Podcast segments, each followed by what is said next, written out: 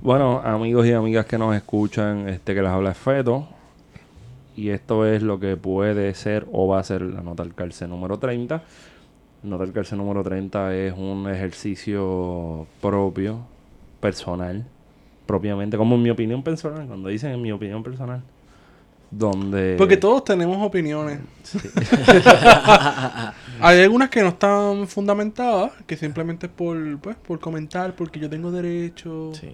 Vamos, que a veces es lo que usamos, porque yo creo que todos hemos fallado en eso, este, de enmascarar nuestras opiniones, bueno, enmascarar nuestros prejuicios con, esa es mi opinión, que en Ah, realidad si no te gusta, opinión- respétala. Cuando lo piensas, cuando lo piensas, toda opinión viene de prejuicio. Tú tienes unas ideas preconcebidas de, debido a unas experiencias de vida, cosas que has leído, cosas que has visto, y de momento, pues, pues te sientes que como que alguien te la tienen que respetar. Sí, que brother, pero las redes sociales han empoderado a las personas. Empoderado, esa palabrita sí, me por, tiene. por usar una palabra neoliberal que ha perdido toda fuerza que tenía. Y las personas se sienten, pues, que con el derecho de decir cualquier estupidez sin, sin, sin validez. Como por ejemplo, Bueno, espérate, espérate, espérate, espérate. Pero antes de que vayan para allá, Ajá. yo sé que la gente sabe quiénes somos, Sí, pero sí, sí. y ellos y es la primera vez que me presento de entrada. Qué lindo. Víctor Iván Arroyo, para servirles. Esteban Julio Gómez para servirle este, en lo que pueda, no, no pida mucho. Para efectos, para efectos de carpeteo, ¿no? Exacto. para efectos de récord, Guarionets Padilla. Pues mira, Acuario, te estaba diciendo, vamos, sí se puede opinar lo que uno quiere y lo que uno le, da- le dé la gana, por el medio que sea. Ahora, vamos, tus opiniones ni las de nadie están protegidas de la crítica o del comentario, ¿me entiendes? ¿Sabes? Yo, yo tengo el derecho a decir, mira, esa opinión tuya está bien al garete. Y eso no es necesariamente faltarte respeto. ¿O estoy equivocado? Mira, yo no soy experto en criminología, pero Ni creo yo, ni que yo, no ni hay. yo. Vamos a hacer la salvedad que ni yo tampoco. Somos historiadores en formación. Ajá. Eh, también somos, tenemos un bagaje en, en, en las ciencias sociales, ¿no? En ser, en ser científicos políticos, así que se dice. Podríamos ser científicos sociales. Científicos sociales me gusta más. Sí. Es, es más objetivo. y neutral. Y neutral. Exacto. Pero reconociendo que no tenemos esa experiencia en la criminología, Estos son los dos chavitos. Estos son los dos chavitos sí, de nosotros. en- entendemos que es un disparate por parte de esa profesión de la todología de querer saberlo todo Y acaparar. y acaparar que existe cero correlación entre alumbrados, falta de alumbrados con el aumento o la supuesta alza Va- va- va- criminal en condado. vamos, con- vamos, por, vamos por parte. Porque de eso se trata esta nota del cárcel. Esta, que- esta nota del cárcel se trata específicamente de una discusión bastante simple sobre los hechos y, y circunstancias que rodean la discusión de, De esta semana. de este fin de semana, de la Sí. criminalidad este fin de semana, específicamente en el área de Santurce y en el área del condado y, viejo, y Viejo San Juan.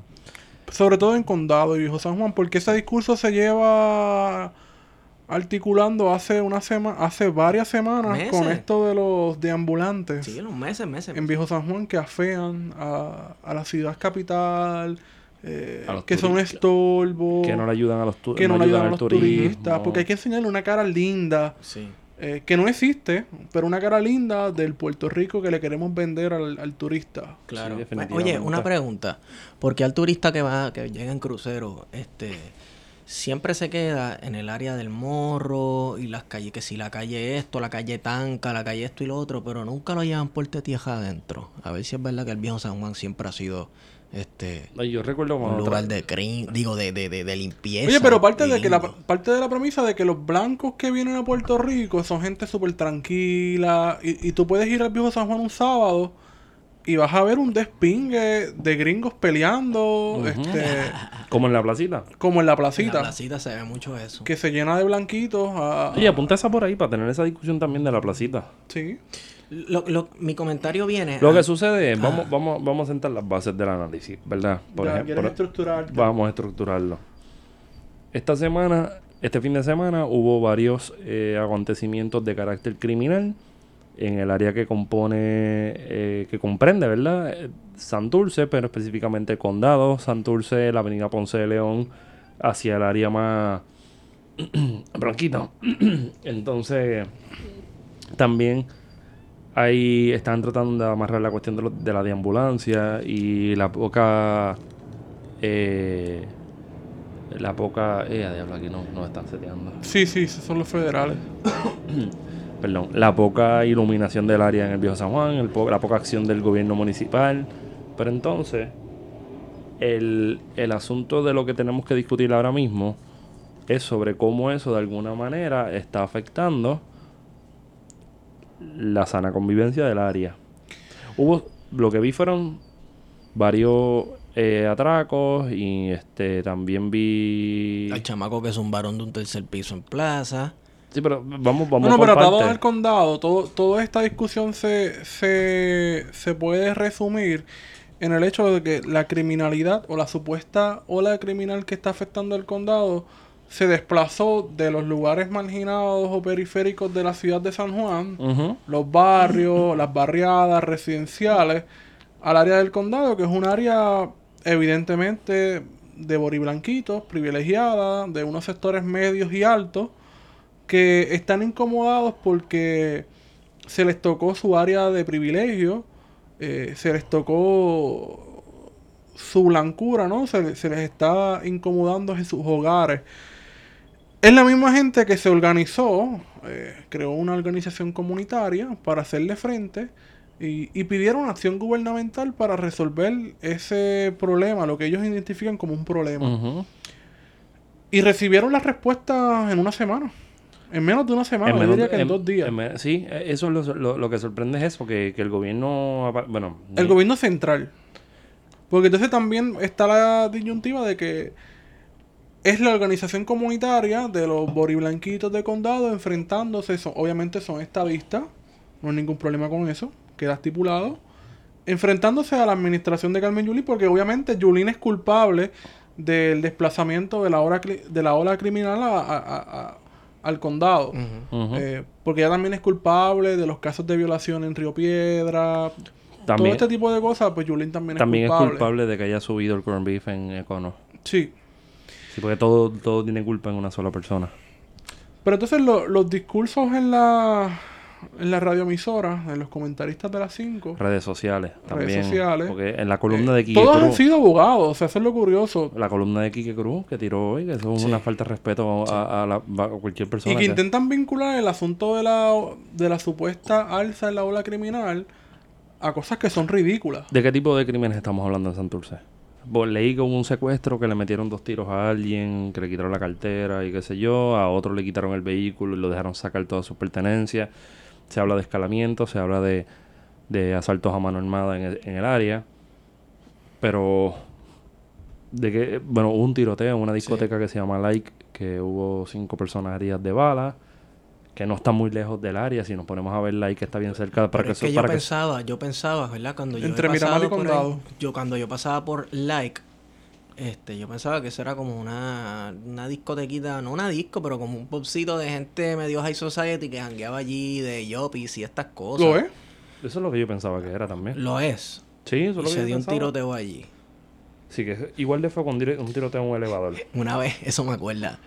Pero es el empeño de vincular que esa discoteca eh, es el área de los bichotes, de la gente de clase media, pobre, que va allí a joder. Y que esa gente está afeando el barrio, trayendo las malas juntillas. Pero mira, Guarionex, mira si eso está tan engranado en la mentalidad de mucha gente que yo una vez fui a ver una pelea a un sitio similar a eso.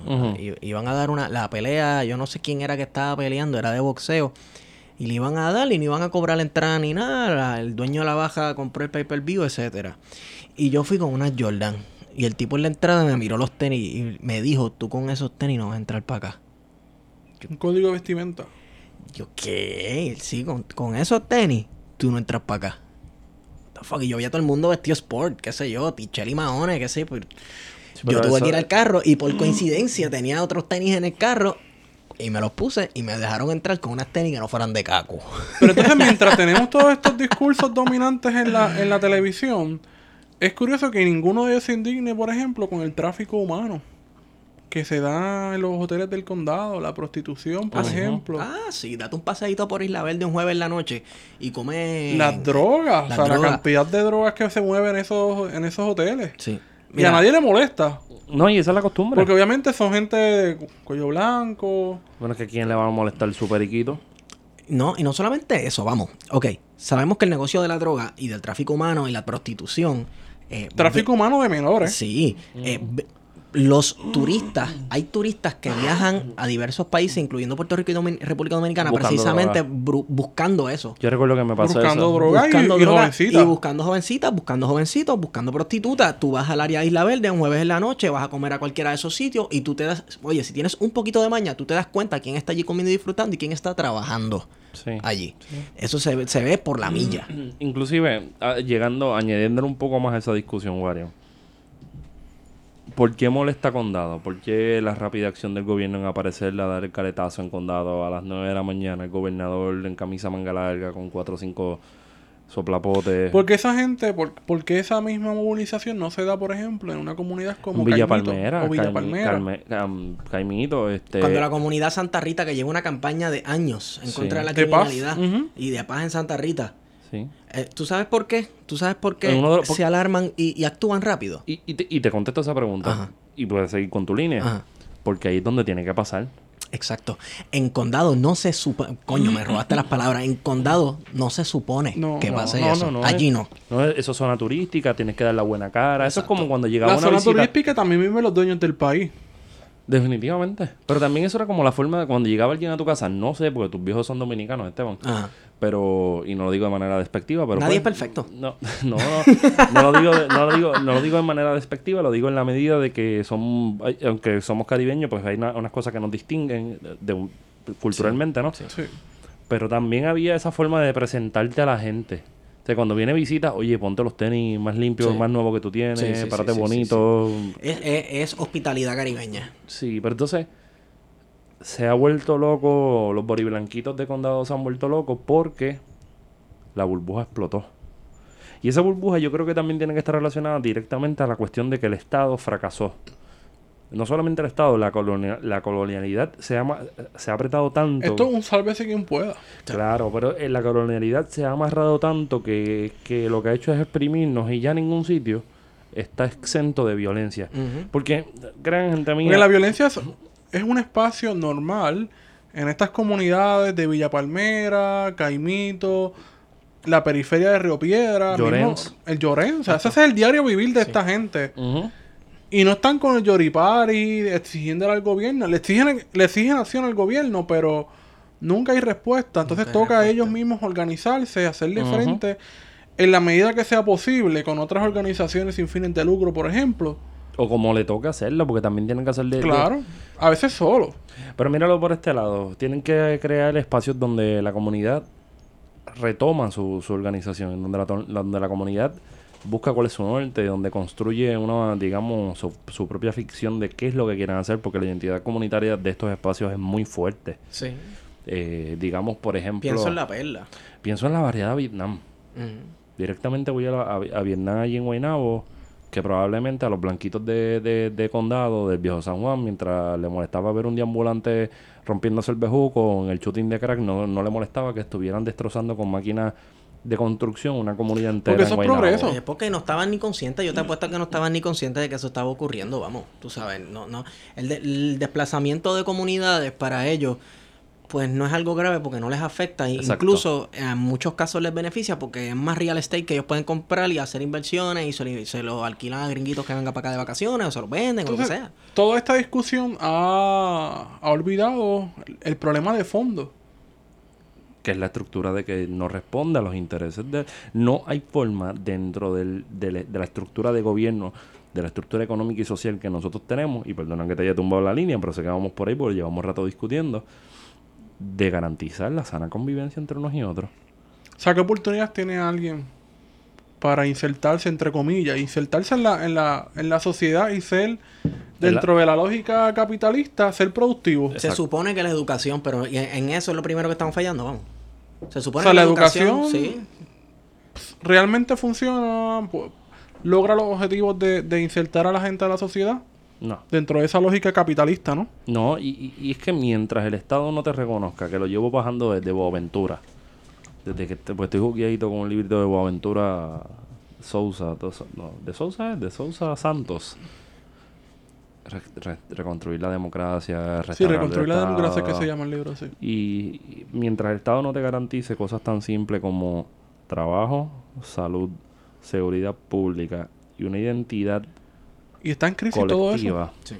pues el Estado no tiene cómo resolverlo. Entonces, si vamos a salud, mañana supuestamente sale algo de la tarjeta de salud de Rosselló, de otro otro plan que nosotros no podemos pagar porque le estamos literalmente subsidiando aseguradoras y haciendo que, que vivan de eso. Me Aseguradoras que son ni me panas de de eso, ni me hables de eso que salí de un taller del trabajo que básicamente resumen es pues las aseguradoras controlan básicamente todo lo que nosotros estamos Exacto.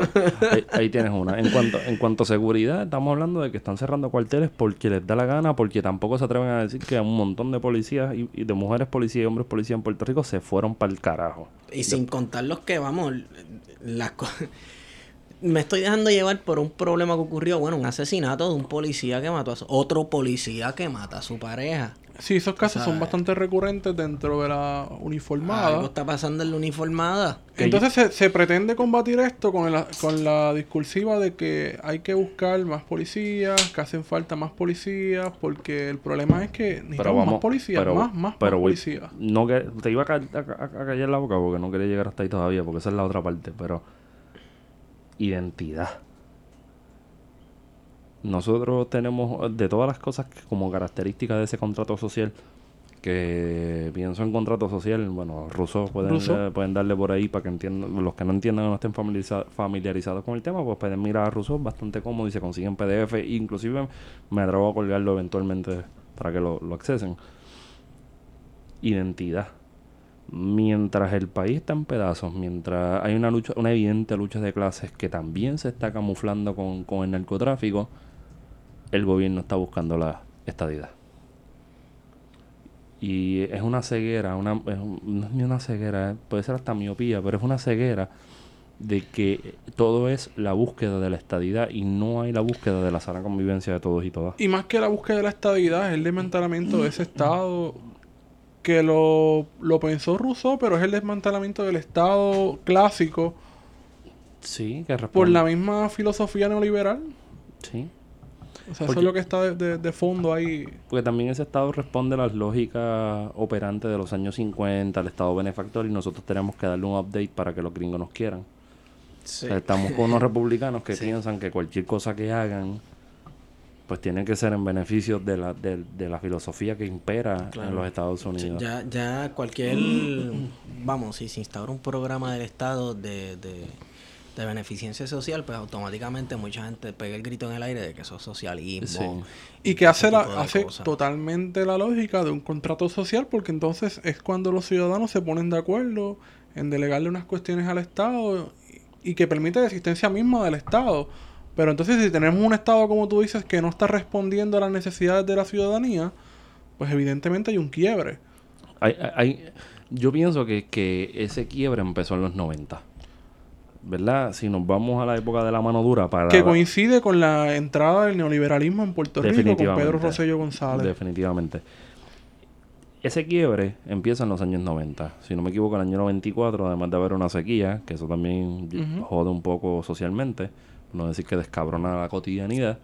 Claro, pero las sequías son importantes en Puerto Rico en el 67, el año antes del ARE. Exacto, hubo una sequía que radicalizó a las personas y que trajo con unas consecuencias económicas, vamos, 1800... Pico tiene un libro por ahí que es muy interesante. La sequía en Puerto Rico. De hecho, tremendo libro. Y por eso añadir la Pico de la mano dura a la cordura. Ahí hay algo interesante. Estamos viendo cómo se reciclan discursos de los años 90 para ahora. Pero es que si ya se reciclaron, Fortuño también cogí y metió un guardia de la, de la Guardia Nacional en cada carro con los policías y tú los veías con los R por ahí. Yo vi un, un tipo de la Guardia Nacional Eso- al frente de un Walgreens con una R. ¿Entiendes? Y como que diablo, ¿qué Sí, es esto? Después hablamos mierda de las republiquetas latinoamericanas que ponen en los peajes gente con AK-47 y los M14. ¿Entiendes? Aquí andamos igual de vez. Lo que pasa es que nosotros lo sacamos a pasear de vez en cuando. Y son armas americanas, no armas rusas. Digo, el M14 es una arma americana. Y Este, el R15 también. Pero a lo que voy con esa línea es que, que hay, hay- hay- resurgen los discursos punitivos.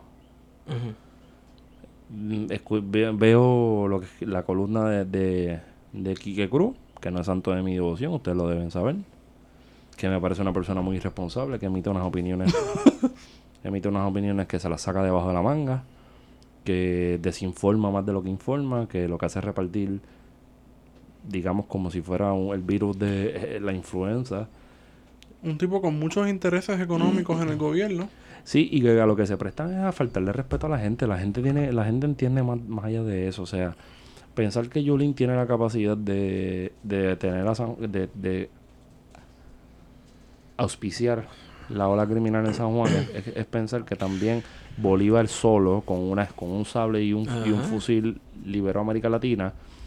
Que Maduro es el tipo que descabronó la economía eh, venezolana sola. Él solo, él solo, él. Y, él. y que Jorge Washington peleó contra el imperio inglés solo, con- Solo. en una fragata. Exacto. Y, y esto responde, mira, mientras yo estoy pensando esto, también estoy pensando en mi responsabilidad ciudadana. Sí. La gran diferencia es que yo lo veo desde otro, desde otro cristal. Pero entonces hay que tener cuidado también con lo de la responsabilidad ciudadana, porque mucho de ese discurso neoliberal apuesta a eso.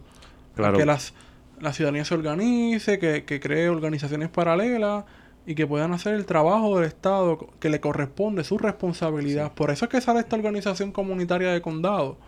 No se da la nada, o sea... No, son un- unos cuantos blanquitos una- que, se que sienten que su comodidad económica y su Son blanquitos que existencia- usan gabanes por ahí todo el día. Este... Y mira, yo no quiero sonar ni siquiera mordido. Si usted es blanquito con gabán, pues felicidad, usted es blanquito con gabán. A mí me gusta estar en pantalones en una cortos. oficina, en un penthouse. De vez en cuando a mí me gusta ponerme un gabán. Sí, a, a mí, a mí una vez al Sí, año, yo- pero Diablo, una vez al año. sí, Nunca. una vez la- eh, tú- tú- yo me engabano y me veo distinto, papá. Pero Eso es súper tropical. a mí lo que me, a mí lo que me molesta de todo esto es que el problema es el otro. Yo no soy el problema. El problema es que yo soy un ciudadano de bien, que yo soy un ciudadano que pago mis impuestos, porque eso fue lo que escuché. Y, sí, mismo discurso de siempre. y el gobierno de, de Yulín no me responde. Pues mire, yo creo que el gobierno de Yulín no te responde porque Yulín es cómplice también en todas estas circunstancias. Pero no es culpable, porque hay un montón de factores que inciden en las circunstancias. Pero si usted piensa que Yulín es irresponsable, pues también irresponsable es el gobierno estatal y la policía que no está ahí. Pero esto no corresponde a la policía, ni al gobierno estatal, ni al gobierno municipal. Esto corresponde a la estructura social. Porque en un país donde no hay empleo, donde estudiar cada vez te lo hacen más difícil, donde la única salida Hermano, es tú la- buscas lo más fácil. Claro. tú buscas la salida de la, de la única salida de tu de tus problemas es la revolución JetBlue. Mientras todo esa es la única forma de tú salir y echar para adelante, el único espacio de trabajo donde hay plazas abiertas todo el tiempo es la narcocultura, brother. Sí. ¿Sabes? Es una cosa que hasta me jode. Ahora mismo cuando lo estoy hablando con ustedes me jode porque siempre los puertorriqueños tenemos culturalmente esa capacidad de, de la- nosotros debemos ser el país con mayor asistencia. Si fuera, si, si Puerto Rico fuera un equipo de básquet, nosotros tendríamos la mejor asistencia en el mundo porque siempre estamos pasándole la bolita a otra persona. Pero no asumimos las responsabilidades que tenemos. ¿Sabes?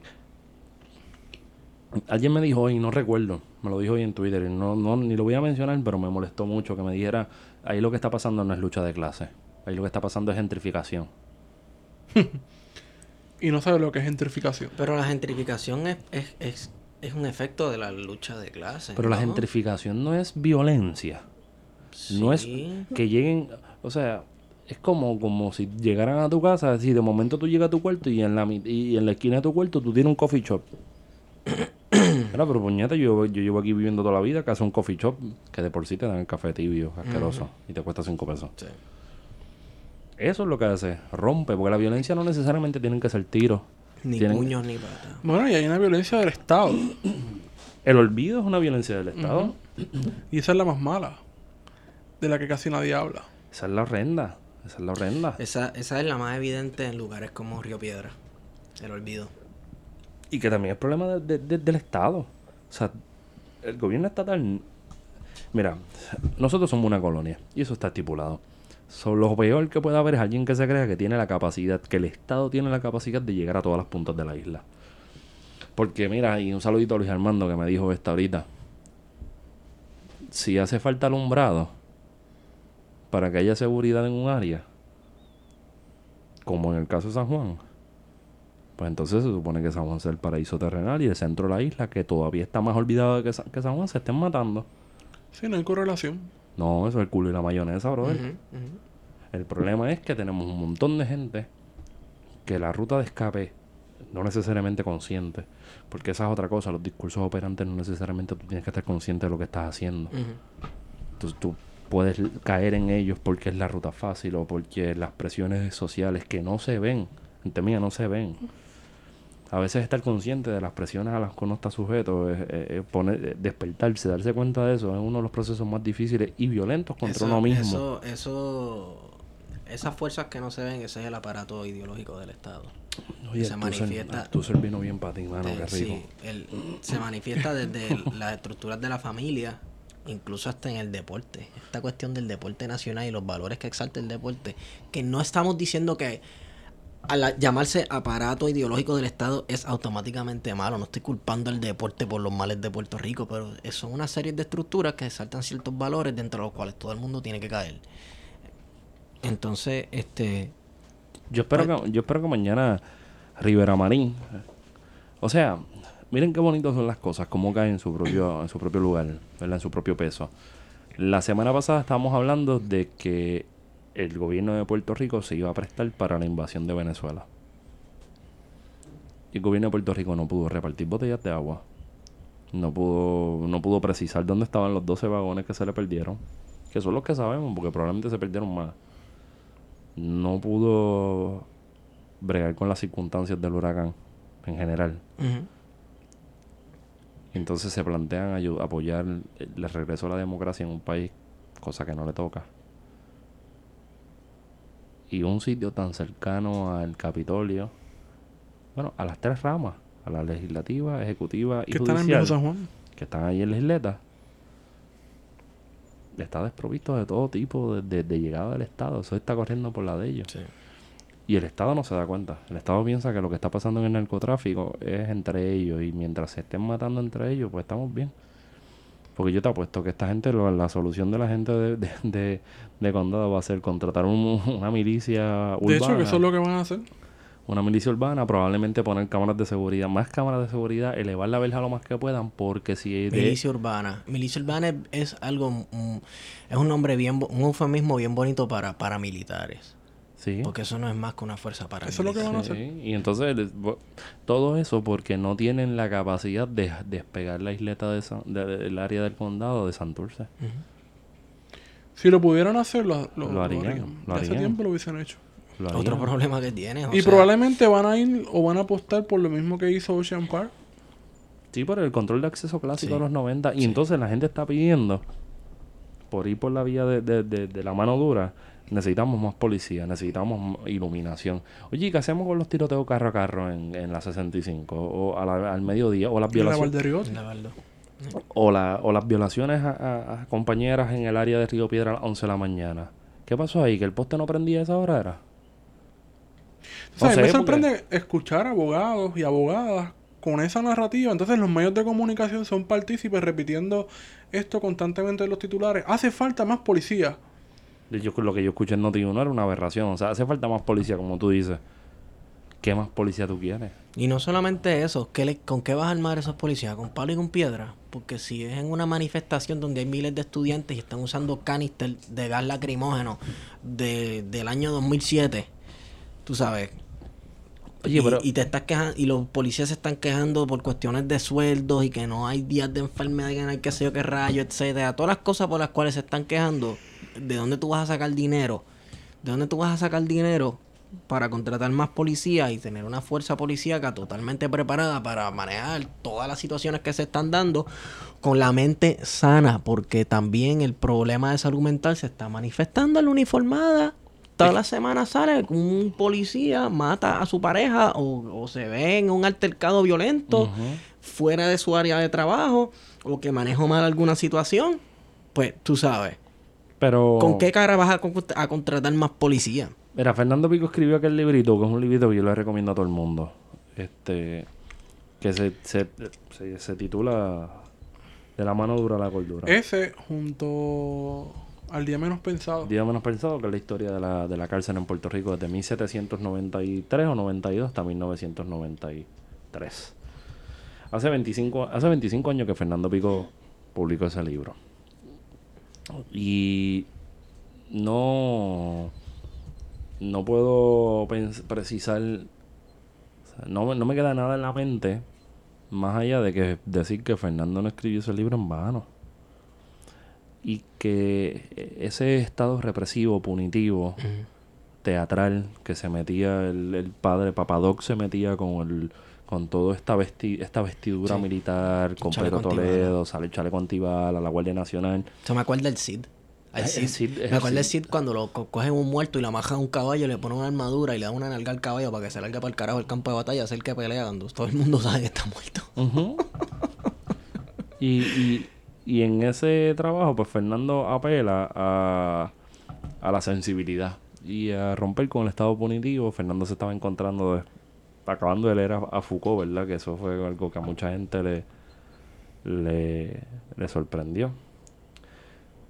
Pero en esa, en esa dinámica, Fernando dejó una, tuvo una conversación con él hace varios años, ¿verdad? Fallecido al fin, y que, y que en paz descanse. Donde llega a la conclusión a partir de esa conversación que un análisis que él tenía por ahí guindando sobre ese tema era cómo aquellos años de la mano dura contra el crimen se reflejaron en esa nueva alza de la criminalidad en el 2011, cuando en Puerto Rico fueron asesinadas sobre mil personas. Y que se intentó hacer una segunda mano dura. Esa- esos años yo, yo llamo eh, los años de gloria de Expose Magazine. Esa fue la época dorada de Expose En Magazine. 2011, ¿verdad? En 2011 cuando Figueroa Sancha, eh, ex agente del FBI, eh, lo hicieron superintendente de la policía con una, oma- una ola criminal que esto parecía una zona de guerra. ¿Sabes? Fueron de las primeras veces, ¿verdad? Yo no sé, yo no, no, no estaba muy pendiente tal vez a periódicos antes de eso, pero yo no había visto hasta, este, hasta ese entonces decapitaciones Bueno, el en vocero. las calles. Sí, pero de- el vocero, pero de decapitaciones al estilo cartel mexicano. Porque en ese, en ese tiempo hubo Ujú. decapitaciones, cuánta porquería hay. Tú sabes, gente calcinada a la orilla de la calle. Una cosa horrenda. Entonces, sí, yo creo que los hijos de los 90, los hijos de la mano dura, pues como se levantaron a dar mano También dura para atrás que en la que tomar en calle. consideración, porque uno que ha revisado los libros de novedades, te vas al. Uno ve Ujú. este tipo de casos, ¿verdad? De machetazos, Sí, feísimo. eh, cosas horrendas, pero que no tienen la misma difusión que, que tienen ahora con las redes sociales. O sea, que ahora alguien, por ejemplo, pasa algo en Plaza de las Américas, una pelea, alguien lo tiran de- del tercer piso y están grabando constantemente todo lo que Sí. estaba pasando. Sí, nadie, nadie, se, sen- nadie se preguntó si Y no hay una sensibilidad, o sea, nadie se, ve- nadie se preocupó de decir, mira, la persona estará bien, no, déjame grabar. Tenemos el corazón endurecido ante la violencia. Tenemos el corazón Hace- endurecido. Y, y, y eso, Porque la televisión, los medios de comunicación Ajá. lo han normalizado como algo que está entre nosotros todos. Como lo Sí, sí, sí. cotidiano. Lo cotidiano, sí. Sí, porque es la pauta. Es la pauta. Hay que dar el, El like. cantazo, el like. La Mm. primicia. Y, y está cabrón. Está cabrón, porque bastante. Yo quisiera, volví y te digo, yo quisiera ver el gobierno comprometido porque cuando empiecen, cuando las clases que están siendo apretadas por el capital, cuando las- esas clases que la Junta de Control Fiscal de alguna u otra manera va a delimitar su, su cotidianidad, esas clases empiezan a reclamar y pedir espacio y, pe- y pedir reconocimiento y pedir que se les trate de igual, ahí la cosa va a apretar porque no van a llegar. Van a llegar. Y... ¿Queda algo más? No, mira, eh, por último, ¿verdad? No sé si vamos a cerrar ahora. Eh, mucha gente tiene esta imaginación de que cuando a un pueblo, a, las- a las clases pobres, tú las aprietas y las aprietas y le cortas el oxígeno, la oxigenación, eh, pu- puede estallar una revolución o, lo que sea, pero también lo que puede estallar es violencia en la calle y matanza sin sentido. Tú sabes, no necesariamente algo organizado en contra de los opresores, sino carnicería. en la Una calle. sali- es una salida. Una salida, una salida, un escape, una carnicería asquerosa. en la Yo miro calle. esto como una olla de presión. Si una olla de presión tú le metes caliente por ahí para abajo, va a llegar el momento que se va a rajar. Y tal parece que... Este, Que le llegó el momento. Le llegó el momento porque la velocidad a la cual la gente se está yendo de Puerto Rico en JetBlue parece así que no está un- alcanzando los niveles de matanza, de- del crecimiento de la matanza en la calle. hay un concepto que vi de un historiador de, militar en Puerto Rico que se llama el caldero quemado. Ok. Y pues aunque lleguemos a ese a- eso que pensamos que es el fondo, Todavía queda. todavía queda. Entonces hay una válvula- unas válvulas de escape que van a seguir pues bajando esa presión de ese caldero. Aunque esté quemado, baja, va a bajar esa presión. Hay que ver las condiciones, a ver qué, qué es lo que puede qué es lo que puede pasar, pero Hay que construir país. sí, Bien entender que esto es un problema estructural y que esto no se va a solucionar con el con el puertorriqueño y con cada, y con un guardia cada 20 pies en y que tampoco se va a solucionar con una foto aquí construyendo o, o- Aquí construyendo por construir una reunión constructiva Sí. donde vamos a construir el plan. Hashtag construimos PR. sí, exacto, así no se va a construir el país. Así, aquí tiene que haber voluntad de cambio. Y a las generaciones pasadas, que ahora quieren bajar línea con, con que no vamos a ver, no va a haber cambio y qué sé yo, deje, quédense ya tranquilos. Tuvieron el momento. Y ahora te- usted tiene, si usted cree en el cambio, tiene que correr con la gente que quiere cambiar el país. Porque, te lo digo, la ONU dijo que le queda el planeta hasta el 2030 antes de que vuele en canto esta pendejada y nos vayamos con el diablo. Espera, espera, espera, espera, espera. Vamos a volar en canto nosotros. El planeta va a estar bien. Planeta van a quedar cucarachas y gusanos con cojones. Pero quizás lo que deberíamos pensar es en dar, eso, dar una revisión, o sea, revisar aquello que hicimos que está mal. Una introspección. Sí. Y para eso la, la crítica es importante. Sí, La autocrítica. La autocrítica. Ah. Bueno, Esteban, yo sé que esta nota es medio baja nota, pero ¿dónde te consigo? Estigón por Twitter. Y a ti, Candangui. Me consigues en Wario Candanga. Y a mí me puedes seguir arroba P-H-E-T-O, feto. Y piensen, cómprense par de libritos y discútanlo con nosotros para ver si parimos algo y nos ponemos al día con el asunto. Dale, nos comentan. Esta, este es el tipo de discusión, ¿verdad? Que a mí me gusta tener por todos lados, por aquí por redes sociales. Porque siempre es interesante. ¿no? Sí. Siempre. sí. Y lo necesitamos. Y a los de y a los de condado, pues no hay mucho break a menos que empiecen a bregarla con la situación. Sí. A los de condado que se envuelvan con la periferia. Porque condado tú puedes ir a pie hasta Carolina y entrar al, al caserío de condado. Tú vas a pie. Sí.